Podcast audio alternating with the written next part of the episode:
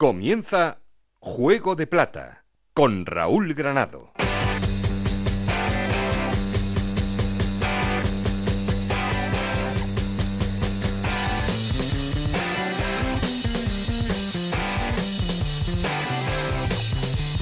¿Qué tal? Muy buenas, bienvenidos a Juego de Plata, el podcast Onda Cero en el que os contamos todo lo que pasa en Segunda División.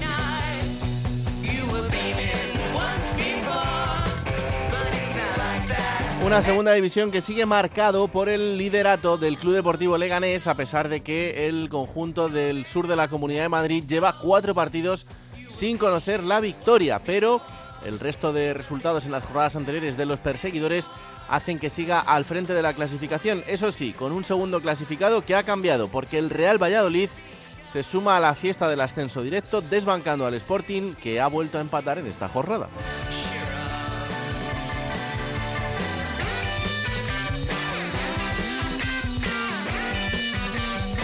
Acompañando al Sporting en esos puestos de playoff, el Español, el Eibar y el Racing de Ferrol, que ha sido el único de los seis primeros que esta jornada ha perdido.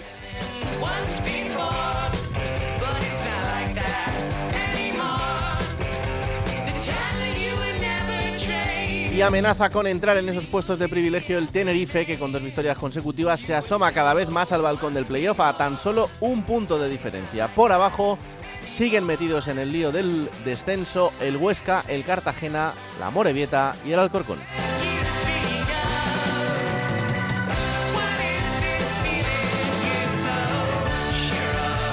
Ya sabéis que queremos seguir en contacto con vosotros, para eso tenemos nuestro perfil de Twitter que es arroba juego de plata y nuestro correo electrónico juego de plata gmail.com. Aquí conmigo está el auténtico cerebro de este programa, Alberto Fernández, con Ana y Esther Rodríguez en la producción, con Nacho García los mandos técnicos, no estoy solo porque... Esto es Juego de Plata, el podcast de Onda Cero en el que te contamos todo lo que pasa en Segunda División.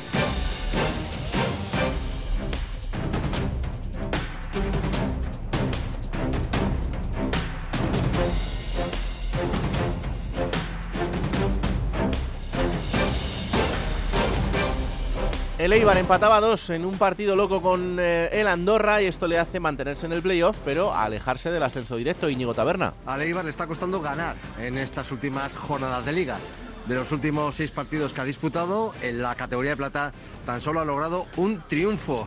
Viene además de empatar en la última jornada en casa ante el Andorra en un partido donde una vez más se volvió a quedar con 10 jugadores por la expulsión de Sergio Álvarez una expulsión totalmente evitable. Ya le sucedió lo mismo en la anterior jornada cuando jugó en el campo del Villarreal, cuando fue expulsado por roja directa Berrocal. Son detalles que tiene que pulir el equipo de José Echeverría porque le están costando puntos. El equipo no juega mal, hace ocasiones, incluso se adelanta el marcador como el otro día, pero esos errores individuales están eh, teniendo como consecuencia que el Eibar se esté dejando puntos en esta carrera por el ascenso por parte del conjunto armero.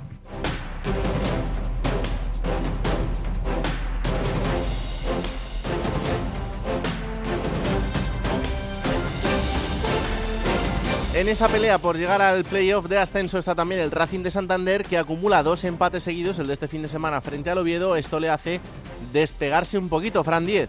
Con este Racing de Santander resulta imposible aburrirse. Sus partidos suelen terminar en una espiral de goles y ocasiones, un intercambio de golpes en el que puede pasar de todo. El rock and roll que denomina su entrenador, José Alberto López. Ante el Real Oviedo se empató a dos, pero la cuenta pudo ser mucho mayor para cualquiera. El joven lateral izquierdo Mario García, con ficha del filial, repitió titularidad y valoraba así el encuentro. Para el espectador yo creo que ha sido un partido muy bonito y hemos tenido muchas ocasiones también para podernos llevar los tres puntos, pero, pero no, no se ha podido. Peque anotó dos goles y con 10 Diana se coloca ya como máximo goleador de segunda. La mitad han sido de penalti, pero es que este Racing llega mucho al área rival. Solamente Leibar ha conseguido más goles que los cántabros en la categoría. Eso sí, Ezquieta es el portero con más intervenciones de la división, y es que esa alegría ofensiva también deja muchos espacios atrás. Así es este Racing rock and rollero.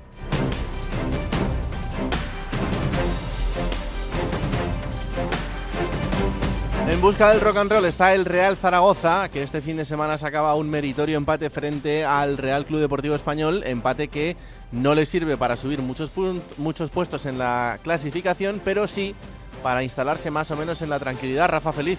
El empate del pasado fin de semana en campo de Cornellá el en campo del Español, ha sabido a poco, ya que según el propio técnico Julio Velázquez tenía que haber ganado ese encuentro el Real Zaragoza por ocasiones y por juego, pero al final reparto de puntos y el Zaragoza que se casi casi se engancha ya otra vez a los puestos altos, que es lo que todo el mundo quiere, aunque conscientes de que el ascenso directo lo tienen muy complicado y se pelearía por entrar entre los seis primeros en primer lugar.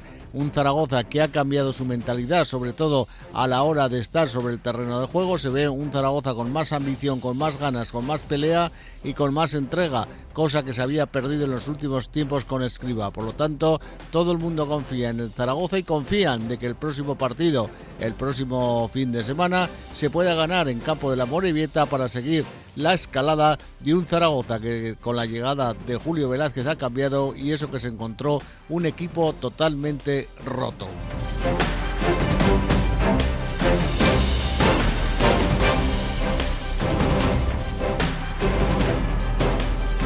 Vuelven a ganar también en Albacete y esto hace que en esa irregularidad de resultados en los últimos partidos el conjunto manchego también se aleje de esa zona baja, José Manuel Martínez. La victoria del Albacete por 2 a 0 frente al Villarreal B volvió a poner de manifiesto la seguridad del conjunto blanco cuando actúa de local. El cuadro manchego ha logrado 18 de sus 24 puntos jugando en el estadio Carlos Belmonte, es decir, el 75% de su puntuación, lo que demuestra su fortaleza cuando está arropado por los suyos. En lo que se refiere a nombres propios, merecen ser destacados los goleadores, Agus Medina y Fuster el primero por firmar su tercer tanto de la temporada, justificando así su fichaje, y el segundo por marcar su quinto gol, convirtiéndose en el máximo goleador blanco y volviendo a demostrar que estando bien es uno de los mejores futbolistas de segunda división. El triunfo en definitiva sitúa al Albacete en una media de puntos óptima para lograr su objetivo, salvar la categoría.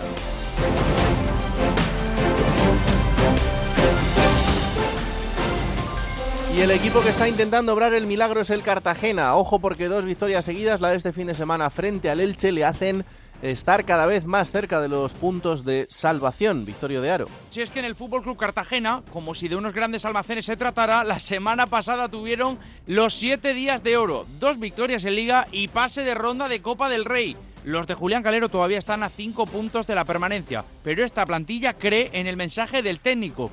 Por cierto, que el sábado recibe al Burgos, rival especial después de la excelente temporada pasada que realizó allí. Entre tanto, en Cartagena la afición está convencida de que se le puede dar la vuelta a la situación y alcanzar la permanencia, esperando, eso sí, refuerzos invernales para terminar de creer de que se puede conseguir el objetivo.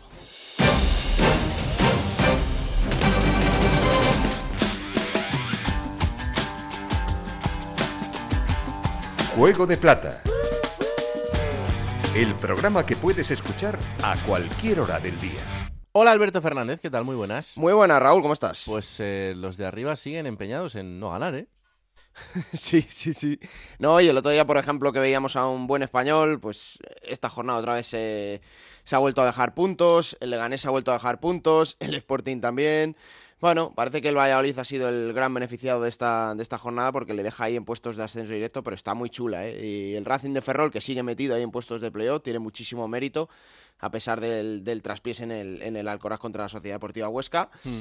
La victoria del Tenerife le acerca bastante a un puntito de esos eh, puestos de, de promoción y siguen ahí el, el Racing y el Elche, ¿no? a pesar de, de haber perdido. Y por abajo, pues bueno, vida para el Cartagena en la Morevieta ya hemos tenido ese cambio de, de, entrenador porque evidentemente no estaban saliendo las cosas con, con Haritz y, y, el Alcorcón que sigue sin ganar con, con Medinafti tampoco.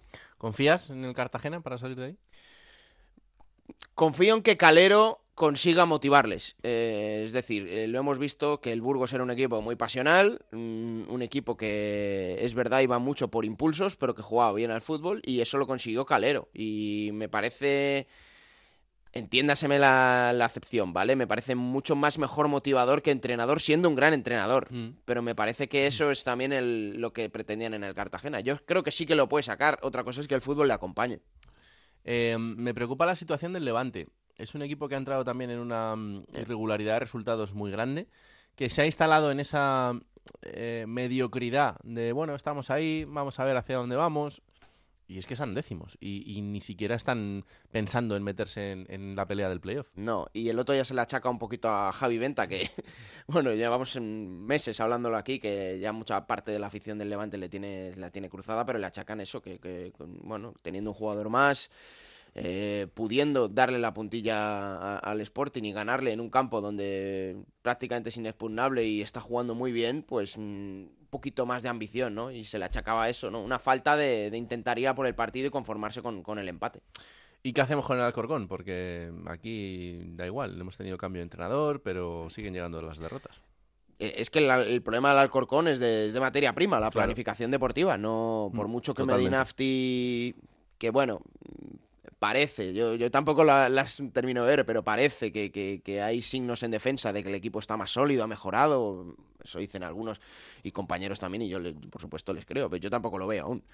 Pero por mucho que haga eso, el Alcorcón tiene una deficiencia de, calidad de jugadores. Y mm. tiene que fichar. Tiene que fichar en enero porque si no se van a ir a... E, están mejor que el año que descendieron, eso es verdad. Porque hay más pelea por ahí, hay más igualdad por abajo. Pero bueno, mm, no depende de... Estamos en lo mismo. si el fútbol no acompaña y los jugadores no, no tienen calidad suficiente para salir de ahí, por mucho que Nafti sea un buen motivador, no lo va a sacar. Ya no es segundo el Sporting, ¿no? No, está el Real Valladolid, ha salido de puestos de ascenso directo. Yo no es que quiera hablar con Gancedo cuando la cosa no va bien, es que ha coincidido. Hola Gancedo.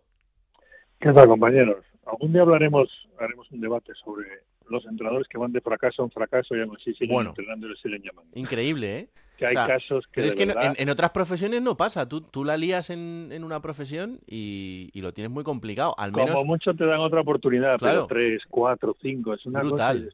bueno, Juan, ¿sabes? De, hecho, es que me estoy acordando por lo que está diciendo. ¿Sabes? Retomando lo del Alcorcón, ¿quién era otra de las opciones si no llegaba a Medinafti? Lucas Alcaraz que ha tenido ya mm, indecibles fracasos eh, en las últimas temporadas. Bueno, pero, pero Lucas Alcaraz alguna vez tuvo éxito. Oh, pero ya no nos acordamos casi, ¿eh? Pero, hay, pero hay casos de entrenadores que, de verdad, dices tú, bueno, no sé cómo llegaron a ser entrenadores, después no sé cómo los llamaron alguna vez, y después no sé cómo les siguen llamando, y por último no sé cómo están siempre en todas las quinielas de todos los equipos y vuelven a entrenar. Bueno, es de verdad, y no hablo de segunda división, ¿eh? hablo de primera ref también. Da igual, da igual. Cada caso en primera ref que dices tú, madre y en primera división. Buenas relaciones y buenos representantes. Sí, no, no, no. no, no, sobre todo lo segundo. Bueno, no, también lo primero. Lo primero, hombre. Sí, sí, sí. Saber medrar siempre funciona bien en todos los aspectos. Eh, sobre todo cuando, cuando dependes de, algo así.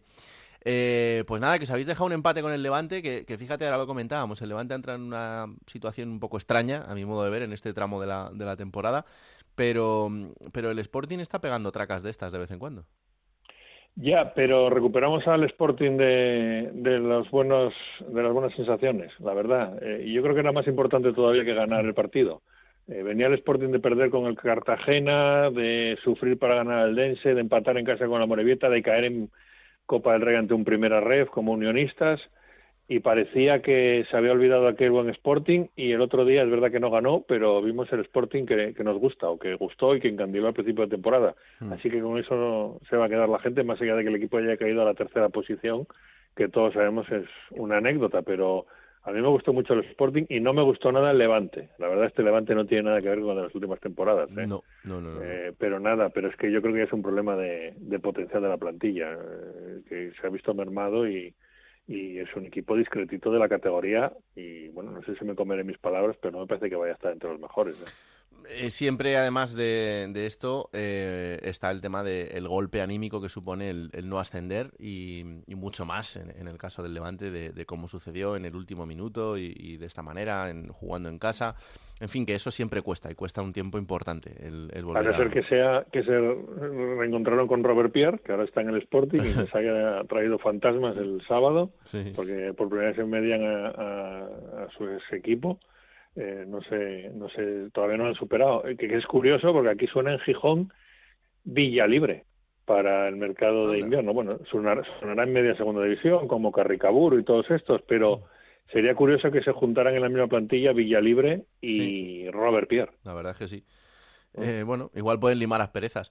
Eh, yo esta semana, fíjate que, que te tenía un, un toro importante eh, para la Lidia, Vaya. ¿sabes? Porque, porque digo, joder, la previa con el, con el Leganés, Alberto no, Alberto no, no, no- no me servía para esto, pero, pero el toro está en la Champions, entonces no, no va a poder ser. Ah, Burgos. No va a poder ser. Sí, sí, sí, sí, sí, sí. No, no, no, no, es lo que tiene. Está en Berlín y, y entonces se, se nos ha complicado. Para la vuelta en Butarque yo creo que ahí no se... No se Ay, no. lo, último, ahí no. lo último que dijo Burgos del Sporting en Radio Estadio Mm. fue que Roque Mesa la había liado en el Leganés. Y, Es verdad. y, hombre, aquí no es que está haciendo un campañón, pero bueno, está, está dando rendimiento, ¿eh? Bueno, podemos darle un 6. No, Mm. Sí. no, no, no, No, pero a. Burgos, a Burgos en general los periodistas de Gijón le, le suelen caer bien. o sea que no, eso no, Roque, Mesa, tiene Roque. Mesa tiene mucha calidad, y, eh, pero es de esos futbolistas que cuando las cosas van bien, él está muy bien. Y cuando las cosas están mal, él está muy mal.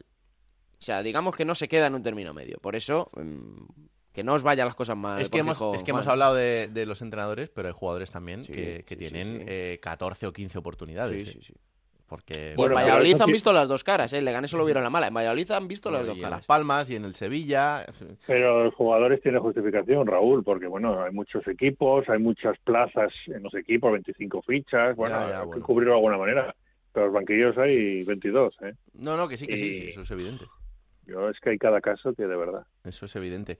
Que, mm, que es partido y grande. alguno que vamos y, y alguno que va como bueno parece que le van haciendo un favor al entrenador por, por ficharle pero hay otros que van como auténticos Hombre, claro. salvadores y vienen de unas tracas que dices tú madre mía de Mm. verdad que les habrán visto Sí, bueno sí. en general sí no solo en segunda en primera en primera red Hay el de mundo todo. de los entrenadores es un mundo apasionante Es complicado, sí. Que, mm, que Sporting Leganes este fin de semana, que es, eh, es un partidazo y... Y va a ser los dos en ascenso directo, pero... eh, No, ya no. ser. Va a ser el, el partido de los equipos sin delanteros. sí sí sí sí porque es baja yuca eh, es la primera vez que le expulsan en- desde que está en el Sporting pero no será porque no han sacado tarjetas, porque estaban mirando los números ayer y le han sacado casi tantas tarjetas como goles ha marcado, y no ha marcado pocos, ¿eh? No. Ha marcado 67 goles y le han sacado 61 tarjetas eh, desde que está en el Sporting. Y el otro día, bueno, está en su línea, y yo lo podía entender al principio, era un jugador joven, lleva siete años aquí. Bueno, pues lo típico, ¿no? Yo soy así, tengo que ir cambiando, pero es que ahora ya está talludito y ya se está acercando a la treintena y sigue como un chiquillo, vamos, está permanentemente protestando, encarándose al árbitro. Y claro, pues los árbitros, la inmensa mayoría, también son humanos, algunos no, algunos no es humano, parece marciano más bien, pero la inmensa mayoría son humanos y, y tienen su corazoncito y cuando ven que un jugador les toca las narices eternamente, pues se le acaban pillando la matrícula. Y a Yuca hace mucho tiempo que se la pillaron y el otro día Cid Camacho se la pilló y se la apuntó. Y le expulsó de una forma bastante rigurosa, la verdad, deja la mano ahí atrás. Hombre, puede ser amarilla, tenía ya amarilla de protestar, eh, si no hubiera tenido amarilla la amarilla clara, pero teniendo amarilla podés haberte ahorrado y es que en la primera parte le perdona la segunda amarilla a Pablo Martínez en una acción muy parecida. Y, y entonces bueno pues siento un precedente no bueno ya te digo Yuca tampoco es que mucha gente se vaya a abrir las venas porque no esté más que nada porque está Otero y posiblemente vuelva a Campuzano. Y en el Leganés pues sí Alberto viene sin pólvora. Eh, Miguel de la Fuente que nos dio calabazas no se atreve a pisar el molinón y Raba, pues que también le ha marcado el Sporting alguna vez, tampoco está, así que bueno, vamos a ver. Ni Miramón, ¿eh? Que eso trabaja sensible. Apunta Es verdad. 0-0. El actor, el actor. Ese de era, verdad. ese era, ese era- ¿cómo se llamaba? no? Iñaki. Iñaki, Iñaki. Miramón, es verdad, es verdad, es verdad. No, familia. no, no, no, no, no, no tiene nada que ver, no. No, y de la eh, Fuente es eh, familia del seleccionador, ¿no? No, tampoco. Me sorprendió esto de Miguel de la Fuente porque yo estaba en, en el partido en Leganés y, y me resultaba raro que le sacasen una tarjeta ahí que no venía a cuento y además siendo la quinta y perdiéndose el partido con el, con el Sporting. Claro, luego lo entendimos porque Borja Jiménez explicó en la sala de prensa que es que Miguel lleva jugando dos meses lesionado. Sí, y que había entrenado, los días los contaban con un- los dedos de la mano, los que había entrenado con el grupo. Como el inútil este no va a los entrenamientos, pues no se entera. claro. se, se quedaba... La pena es que no va, no va nadie, Eh. porque no pueden. Eh, se preparaba solo para los partidos, se infiltraba para los partidos. Y bueno, pues eh, eso es lo que ocurre con, con Miguel de la Fuente, que va a estar seguramente fuera hasta finales de enero. También dos, tres semanas Dani Raba y dos semanas para Miramón. Y es que no van a estar ni contra el Sporting ni contra el Tenerife, que es otro partido muy, muy importante. Así que vamos a ver cómo acaba el año el Leganés, si sigue en puestos de ascenso directo, porque ya está todo mucho más apretado y el colchón que tenía se ha ido. Pero desde luego son tres bajas muy, muy importantes porque son tres titulares. Mm. Bueno, Gancedo, pues voy a estudiar a ver qué pasa en el partido y dependiendo de si hay polémica o no, eh, la semana que viene te suelto, te suelto al toro pelirrojo. Vale, muy bien, aquí estaremos. Venga. Además, echamos de menos, que todavía recuerdo, vagamente, pero recuerdo cuando venía con el Real Madrid al Molino. Normal, normal que lo recuerdes vagamente porque ya se te está olvidando. Un abrazo, anda. Un abrazo, compañero. Adiós. Y no dejamos Asturias, porque de Gijón nos vamos a ir a Oviedo. En este caso, el conjunto betense, pues es verdad que de otra manera, pero bueno, más o menos va caminando, va caminando en, en el mitad de la tabla este fin de semana con ese empate que antes comentábamos en Santander frente al Racing. Hola, Chisco García, Oviedo, ¿qué tal? Muy buenas. Hola, Raúl, ¿qué tal? ¿Cómo está el equipo después del empate de este fin de semana?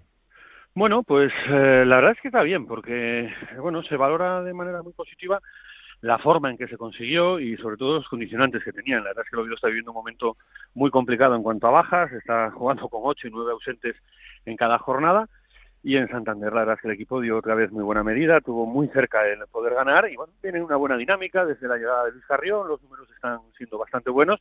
Y bueno, pues con la ilusión todavía de cerrar bien el año y, y quién sabe si en el 2024 poder pelear de verdad por estar en el playoff. Mm, bueno, ese es el objetivo, desde luego. Eh, preséntame al protagonista que nos está escuchando ya. Pues es un futbolista que llegó, de esta, son estos casos que llegan sin hacer ruido a los equipos, que llegaba para reforzar la pasada temporada al filial, al Vetusta, en, en segunda red, tuvo problemas con las lesiones en la primera vuelta del campeonato, pero resulta que cuando se puso en forma empezó a meter goles, Álvaro Cervera lo reclutó para la primera plantilla y tuvieron en el verano la duda de qué, qué podía ser o qué podía suceder con su futuro, apostaron por él. Y es un delantero centro, es un hombre de, de, área, pero que ahora con Carrión está teniendo que adaptarse a jugar en las bandas y la verdad es que lo está haciendo muy bien. Ante el español, en el último partido en casa, tuvo su primera oportunidad de jugar desde el inicio, anotó un gol, firmó un muy buen partido y ahora mismo pues va a tener oportunidades, va a tener minutos y yo estoy convencido que va a darle muchas alegrías a la afición del Oviedo. Hmm. Hola Masca, ¿qué tal? Muy buenas. Hola, muy buenas. Encantados de recibirte aquí en Juego de Plata y con la presentación de Chisco, yo no sé si, si te has sentido muy presionado, pero, pero ahí está, ¿eh? Muchas gracias a vosotros. Bueno, no, presionado, no, bien, feliz. hay que estarlo, hay que estarlo porque mm, el rendimiento del equipo en estas últimas jornadas es para, mm, bueno, pues estar en esa línea que decía ahora también Chisco, ¿no? La de terminar bien el año y en 2024 arrancar con ese objetivo de, de estar un poquito más arriba. Sí, claro, al final, mm, bueno, eso, eso que dijiste, que queremos terminar bien el año y sobre todo seguir subiendo en la clasificación. Eh, no ha sido un arranque de temporada sencillo, ¿no? Porque al final cuando, cuando hay un cambio de entrenador, cuando eh, las cosas tienen que estabilizarse, eh, el futbolista eso en el día a día también lo sufre. Sí, bueno, al final un cambio de entrenador siempre ni siempre es fácil, pero bueno, en este caso a nivel de resultados fue fue para positivo, así que en este momento muy contentos con la secuencia de resultados y con la mejora. Mm.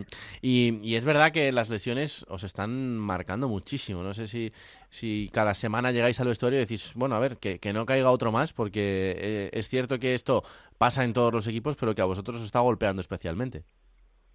Sí, bueno, tenemos, tenemos bastantes bajas, pero seguir un poco la misma línea de lo que reforzó el Mister, que es que al final somos una plantilla completa y la gente que no está jugando está preparada para pa sustituir los que, que estaban jugando. Hmm. Eh, no sé cómo, cómo, has visto el tránsito del equipo desde el arranque de temporada hasta ahora. Eh, ¿en, ¿En qué ha cambiado este Oviedo que vemos ahora mismo? Bueno, ha cambiado desde la manera de jugar hasta hasta la mentalidad porque también juntando a, a los resultados positivos siempre es más fácil tener una mentalidad más positiva Hmm. Eh, es que al final eso acaba siendo clave, ¿no? Porque lo, lo futbolístico eh, está muy claro y eso es en lo que se trabaja día a día, pero, pero la parte mental, eh, ¿esa cómo se trabaja? Bueno, yo creo que sobre todo en el fútbol la parte la parte mental de un equipo en general se va a trabajar sobre victorias, porque al final uh, puede ser todo muy bonito el mister llegar con ideas y todo, pero al final si si no ganas el mensaje siempre cuesta más a, entrar y en este momento con, con la buena secuencia de resultados el mensaje te llega más fácil. Hmm. Claro, no, obviamente con tres puntos se ve la vida de otra manera, ¿no? Sí, claro, lógicamente. Em, tenéis dos partidos para acabar el año, Elche y Villarreal B. Eh, son dos equipos muy diferentes, pero, pero dos partidos que pueden marcar mucho este final de, del 2023. Sí, bueno, al final el, el marcar mucho es, es, es lo de siempre. Nosotros queremos, queremos sumar siempre, queremos obtener lo máximo de, de puntos siempre a cada jornada, a cada a cada secuencia de juegos y sobre todo quedan dos partidos y queremos ganar los dos. Mm. Oye, Masca, y eh, al final el, el verte eh, en una ciudad como, como Oviedo, eh, con este nivel de, mm, de, gusto por el fútbol, donde es tan importante, ¿al futbolista le, le, marca también mucho en el día a día o no? Sí, marca muchísimo. El, yo, yo lo comento con, con toda la gente y, y ahora desde que subí a primer equipo que empiezan a visitarme amigos, familia y no hay una única persona que, que vea esta ciudad, la forma como viven el fútbol, la forma también como, como me viven cuando voy por las calles y todo, la verdad es que es fenomenal lo que se vive el fútbol en esta ciudad. Tienes 23 años, eh, te queda muchísimo por delante, pero eh, ¿cómo ha cambiado tu vida de, desde la llegada a Oviedo? Porque es verdad que, que, tú llegabas para reforzar el filial, pero en muy poquito tiempo pues eh, estás en el primer equipo. Sí, yo la verdad es que vine a filial con, con mi idea clara. Mi idea era claramente hacer lo mejor que pueda tanto individualmente como ayudar el equipo de filial colectivamente para que para que subiera al primer equipo siempre fuera siempre fue mi objetivo desde que llegué a Oviedo fue por eso que elegí la opción de, de venir a filial y, y, salió como, como se esperaba, que fue la renovación, subir a primer equipo y ahora poder estar disfrutando de minutos. Qué importante, ¿no? Que te llegue una renovación hasta el 2025. Esto habla un poco también de, de, la, de la ambición y sobre todo de la apuesta del club hacia ti. Sí, al final el club me demostró que, que apuesta, apuesta por mí, que puedo venir a ser importante y eso es un voto de confianza muy bueno. Hmm. Eh, tú venías del fútbol portugués, de jugar en Portugal. ¿Te, ha cambiado mucho el, paradigma de, jugar en Portugal a jugar en España o no tanto? Sí, o sea, me, al final yo yo en Portugal yo yo siempre tuve tuve el pequeño gusto de que decía que, me gustaría mucho de jugar jugar fuera y la verdad es que el fútbol español me encantó y no podía estar más contento de, estar viviendo lo que estoy viviendo. Hmm. Eh, ¿Nos ponemos una cifra de goles de aquí a final de temporada o no? Bueno, esa, esa la guardo para mí, uh, pero la tengo, sí. Sí, vale, pues a final de temporada te llamo y me dices a ver si la has cumplido. Vale, pues con... vale. perfecto. Pues nada, que acabes muy bien el año, que pases unas felices fiestas y sobre todo que el, el equipo termine con dos victorias, que eso será una sonrisa enorme para todos. Así que un placer, Masca. Eso esperamos y muchas gracias a vosotros. Un abrazo muy fuerte, ahí está. Abrazo, chao. Masca, futbolista del Oviedo Chisco, eh, es que son dos partidos que, que es verdad que para el, el, devenir del equipo en el arranque del 2024 pueden ser importantes. Es cierto que son muy diferentes porque el Villarreal B está hundido en la zona baja, eh, el Elche todo lo contrario, o al menos peleando por estar arriba, pero, pero van a ser partidos importantes.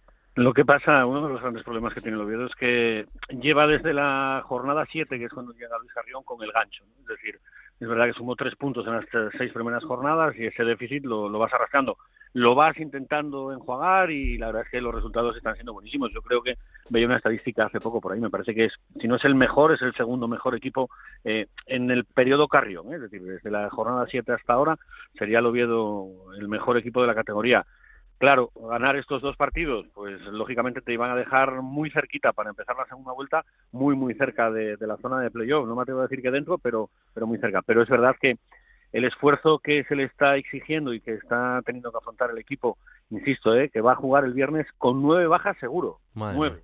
Y de aquí a allá veremos, porque Colombato, que está haciendo bueno, pues yo creo que uno de los fichajes referencia de la temporada en la categoría se tuvo que marchar con molestias en el glúteo en, en, Santander y bueno, se dice que va a llegar, pero vamos a ver cómo llega. Es decir, es muy difícil porque no, sobre todo ya no tanto por hacer un once, un once inicial competitivo lo haces. Hmm. El problema es que te quedas casi sin recambios. Claro. Tiene dos jugadores apercibidos de sanción. Eh, es, es una locura. Es decir, está acogido todo con alambres, pero es verdad que el equipo en casa está muy fuerte, que se encuentra muy cómodo. Vamos a ver si es capaz el viernes de sacar adelante el partido contra el Elche y luego ya veremos a ver con qué jugadores cuenta para poder ir a Villarreal que eso es lo que eso va a ser lo más importante casi en, en el futuro del Carrión. Pues sí, bueno, dos partiditos por delante para terminar el año. Gracias, Chisco, un abrazo. Un abrazo. Esto es Juego de Plata, el podcast de Onda Cero en el que te contamos todo lo que pasa en Segunda División. Plata o plomo. Soy el fuego que arde tu piel, agua que mata tu sed, el castillo, la torre, yo soy la espada. Pues tú me dirás para quién es la plata de esta semana. Pues se la voy a dar a Pezzolano, Anda. entrenador del Real Valladolid. Ha habido una polémica estas últimas semanas Sí, ha habido más de una. en torno a, a un jugador del Real Valladolid, a Johnny Montiel.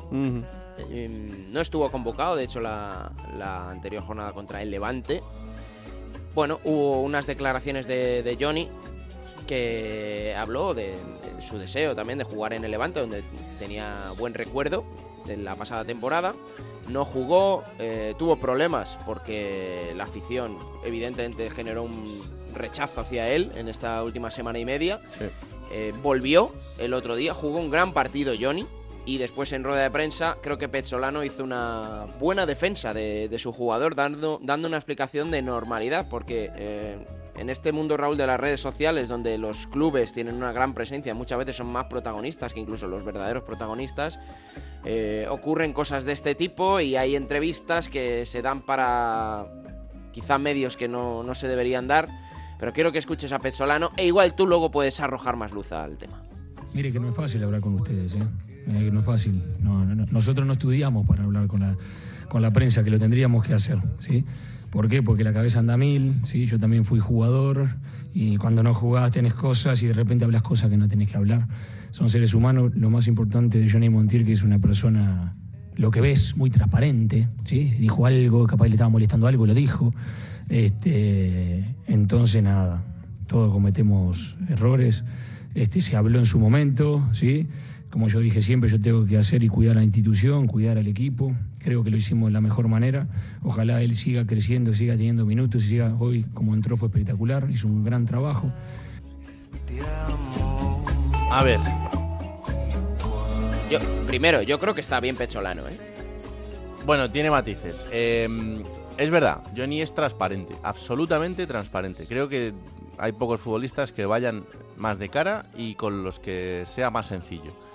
Eh, si le tratas como se merece, te lo va a devolver con su rendimiento, cosa que ha demostrado sobradamente la temporada pasada en Levante. Si le engañas, te ha puesto la cruz. Y si le ponen un micrófono delante cuando está enfadado, pues dice lo que ha dicho. ¿Tiene filtro? No. ¿Tendría que haberlo dicho? Igual en otros términos o en otro lugar. Eh, ¿Está equivocado en lo que dice? Pues es evidente que no, porque Es lo que siente. lo único que dice es que el año pasado eh, mostró un rendimiento que ahí está, que se puede comprobar, y que fue a Valladolid porque le dijeron que ahí iba a seguir siendo importante y tener esa progresión que ya había iniciado y que ya había demostrado en el Levante. Y es claro que eso no se está cumpliendo. Y Pezzolano mm, está muy bien que intentes poner en su sitio al futbolista. Pero quizás, solamente quizás, si le hubieras dirigido la palabra en algún momento de algún entrenamiento para explicarle por qué no jugaba, qué estaba haciendo mal o qué querías de él, quizás, solo quizás, entendería algo de esta situación. Has pasado de él muchos días, muchas semanas de entrenamiento. Y eso sabes que es así. A partir de ahí es muy sencillo salir a una rueda de prensa y decir, es que no es fácil hablar con la prensa, yo he sido jugador, el chico está caliente, se ha equivocado. ¿Y tú? ¿Tú no te has equivocado? ¿Tú te parece como entrenador una buena gestión de lo que tú dices la entidad tener a un futbolista que ha sido quizás de lo más diferencial la temporada pasada en segunda división en el banquillo semana tras semana o jugando un cuarto de hora? Igual no, ¿eh? Puede ser un punto de inflexión esto, ¿eh? Vamos a verlo. Para Johnny con Pecholano. Vamos Eso a verlo. tengo la esperanza. Vamos a verlo. Pero bueno, mi plata ha sido tu plomo casi, ¿eh? Sí, es verdad. ¿Y el plomo entonces? El plomo, vamos a ver, ha, ha habido una acción eh, este fin de semana que le ha recordado a Eder Sarabia eh, lo ocurrido hace. Uy, ya se me va el tiempo. Hace dos semanas creo que fue lo que ocurrió en Butarque con el Racing de Ferrol. Mm. el- aquel penalti bochornoso. Que eh, Eder Sarabia tuiteó mm, diciendo que, que, bueno, que los jugadores también tenían que intentar no engañar y que los entrenadores cuando eran beneficiados que podían salir y decirlo. Aquí le di yo el plomo a Borja Jiménez porque no fue capaz de reconocer que le habían pitado una, fa- una jugada favorable. Y la había visto, porque me consta que la vio después del partido, dijo que no la había visto. Bueno, pues el otro día hubo un penalti a favor del Fútbol Club Andorra, penalti que se están pitando, porque son manos. Porque evidentemente con el nuevo reglamento y la nueva reglamentación los árbitros van a pitar esos penaltis. Resultado bueno para la Andorra y Eder Sarabia no quiso perder su oportunidad. ya que nos solemos quejar muchas veces cuando nos perjudican. Para mí el penalti de hoy no es penalti. Para mí es una jugada en la que, en la que si no le pegan la mano le pegan el cuerpo y en el fútbol que, que normalmente hemos jugado siempre para mí es una jugada que no, que no es penalti. Hoy, pues bueno, creo que nos ha podido favorecer por ahí. Es verdad que ahora hoy en día esos penaltis se suelen pitar más, pero, pero bueno, lo suelo decir, para que no sea siempre quejarnos cuando, cuando nos perjudican. Hoy que creo que nos ha podido favorecer por ahí, pues también lo digo. Bueno, muchos dirán, y esto es para darle una plata, ¿no? Porque reconoce, oye, que, que- que le han favorecido. Claro, Pues ya verás tú como que no. No, no, no. Vamos a ver, aquí una vez más se le come el, el personaje. Porque evidentemente en ese partido eh, contra la Sociedad Deportiva Ibar es un buen resultado sacar un punto en Ipurúa. Pero lo haces de cara a la galería. Ha habido jugadas esta temporada, precisamente en Butarque contra Andorra, donde su equipo marca un gol con una jugada precedida de, tocar el balón con la mano, ganó el partido, no dijo nada. Entonces, después de ese, de ese famoso día del Racing de Ferrol, Eder Sarabia, preso de sus palabras, tenía que salir algún partido, yo le estaba esperando, pero es que dos semanas ha tardado. Tenía que salir un partido a reconocer que le habían ayudado con una jugada que sabe de sobra que se va a pitar, por lo tanto no es ninguna ayuda, porque esos penaltis son penalti.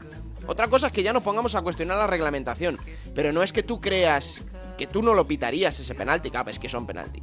Por lo tanto ahí mm, se le ha visto asomar la patita debajo de la cortina. ¿Cómo ha buscado, eh? ¿Cómo ha buscado el asunto? Es que este es el Eder Sarabia que a mí no me gusta, el, Eh. el- el populista. ¿Qué te gustan pocos? Populista. Me gusta el Eder Sarabia entrenador. Y bueno, esta temporada va, va- sigue ganando los- las platas. ¿eh? Desde luego es casi 100% protagonista en esta sección, pero Bueno, bueno. cuidado que ya lleva dos plomos. Qué raro. Bueno, hasta aquí este capítulo de Juego de Plata que, como siempre, tenéis disponible cada martes a partir de las 5 de la tarde en onda 0.es para que os lo descarguéis, lo compartáis y le digáis a todo el mundo que existe este bendito programa que hacemos con tanto cariño. La semana que viene más fútbol. Que la radio os acompañe. Chao.